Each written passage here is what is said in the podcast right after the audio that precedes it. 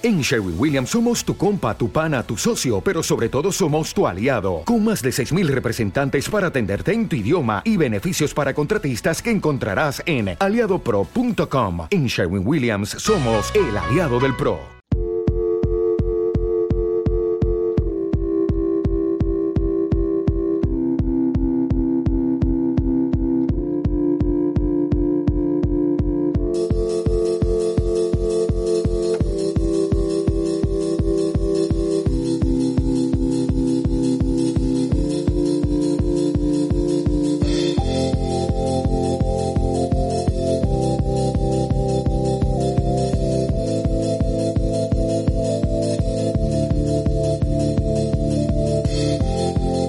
Hola, ¿qué tal amigos y amigas mecenas de nuestro proyecto? Os doy la bienvenida a un nuevo programa para fans ACDP hecho solo para vosotros y vosotras.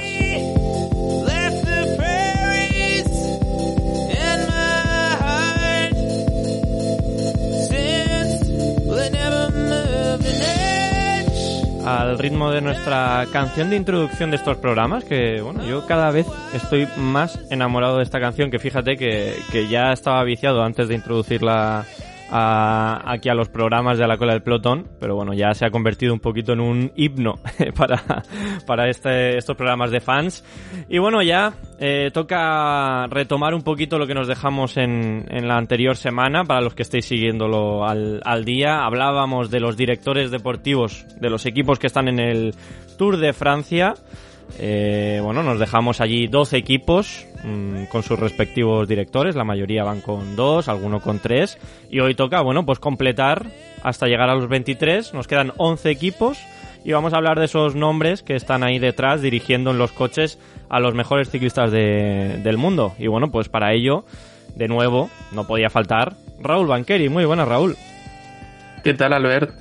Pues bien, ahí vamos a completar los directores, como decíamos, y hay casos curiosos. Ya vamos, ya empezamos con Movistar, que es el, uno de los platos fuertes. Sí, sí, el, más esperado. Aquí es que nosotros no, no somos reyes del marketing, ¿eh? Teníamos que haber puesto Movistar el último para que se queden hasta el final, ¿no? Para... Pero no, pero no, no, no no hay necesidad, no hay necesidad de ir a hacer el clickbait, ¿no? Algo de eso. Porque aquí somos todo familia y entendemos que, bueno, pues si estáis aquí es que os apetece escuchar y conocer un poquito la historia de los directores.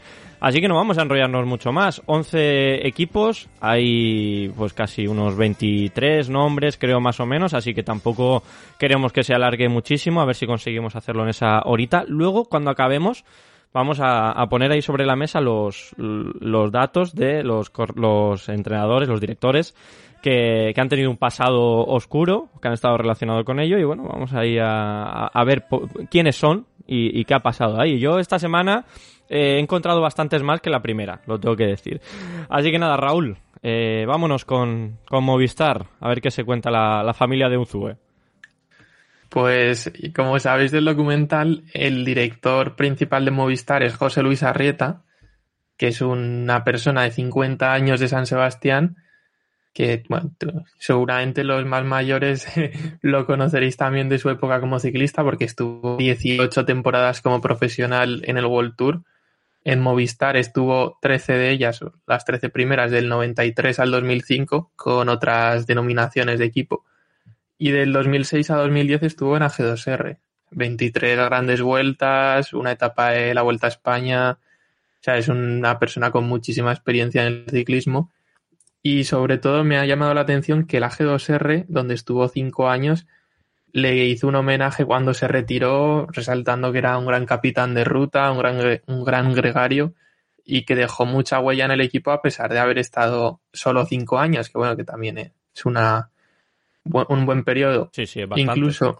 Cinco sí. años está bien. El director deportivo actual de la G2R, Julen Yurdi, que habla de él el- la semana pasada, entró justo en 2006 con Arrieta y explicaba en el homenaje este que Arrieta le ayudó mucho cuando empezó, que prácticamente era como si fuera un segundo director Arrieta, a pesar de ser ciclista, le preparaba informes de las carreras y le ayudó mucho a empezar y ahora pues Julen Yurdi es el, el capo de, de la G2R. Y nada, justo después de retirarse de la G2R del ciclismo, entró en Movistar como director deportivo y hasta ahora lleva 10 años ya, 11 años con este de director deportivo. Y es curioso que en 2009 en una entrevista decía que no tenía ni idea de qué hacer tras retirarse porque, o sea, cuando se retirara, porque con la crisis económica estaba muy complicada la cosa para montarse algo que... Y mira, Movistar le ofreció eso y lleva ahí toda la vida. Vamos, yo creo que es un... En el documental no, no quedó muy bien en el último documental, pero mm. es un director bastante respetado. Sí, sí.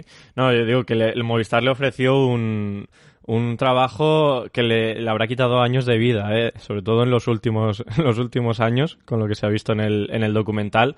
Pero bueno, sí, sin duda un, un gran profesional, vamos, no sí que pues todo lo que nos ha enseñado el documental eh, parece que no, pero yo estoy seguro que, que no solamente es el Arrieta que hemos visto en este último documental y demás, no es el Arrieta que, que lleva tantos años ahí detrás y que encima, pues como dices, que ha sido parte de... ¿Te está gustando este episodio? Hazte fan desde el botón apoyar del podcast de Nivos. Elige tu aportación y podrás escuchar este y el resto de sus episodios extra. Además, ayudarás a su productor a seguir creando contenido con la misma pasión y dedicación.